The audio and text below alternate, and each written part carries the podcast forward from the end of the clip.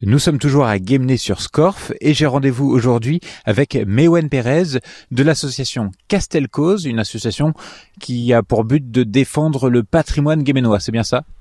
Tout à fait. Et vous m'avez donné rendez-vous ici, au pied du mur. Alors il s'agit du mur du Grand Rempart qui est un des vestiges de l'ancien château de Guémené. Parce que Guémené est une ville médiévale avant d'être connu pour l'andouille, Guémené était une place forte.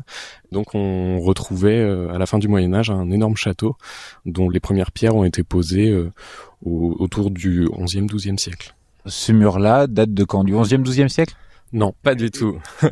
là, là, on est plus euh, sur une partie plus tardive, puisque le château a été entièrement remanié au XVe siècle pour s'adapter en fait à, à l'artillerie et euh, ça a été ensuite aussi retouché au XVIe siècle euh, plus dans un cadre esthétique que militaire.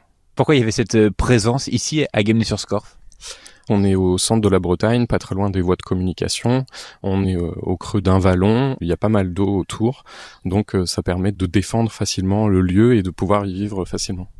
D'accord. Et qu'est-ce qu'il en reste aujourd'hui? Donc il y a ce mur, on l'a dit, pour la partie médiévale, ce sera principalement les vestiges du château qui sont un peu éparpillés euh, ici et là, euh, puisque euh, le château a été entièrement démantelé à la fin des années 1920. Un des vestiges les plus importants du château de Guémené, c'est ce qu'on appelle les bains de la reine, qui correspond au sauna privé des seigneurs de Guémené, aménagé dans le château au XIVe siècle. Bon, bah on va aller le voir. Allons-y.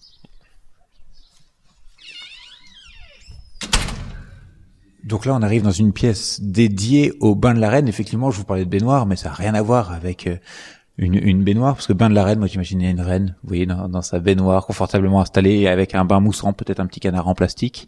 Là, on a une, une grosse construction en pierre. Elle date de, de quelle époque celle-ci? C'est daté à peu près de, des années 1380. Pourquoi? C'est quelque chose d'important et quelque chose de rare aujourd'hui?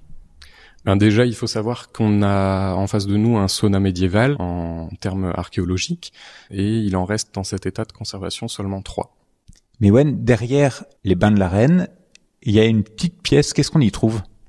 Eh bien, c'est la salle où on retrouve les astuces beauté du Moyen Âge, tout ce qui est soins cosmétiques. Donc, euh, pour vous, pour pour savoir euh, comment s'épiler à la chaux vive, euh, soigner sa calvitie avec du sang d'ours, ou encore se nettoyer les dents avec du vin. Et ça marchait tout ça? Ça dépend des techniques. Merci beaucoup, Maywen. Je vous en prie.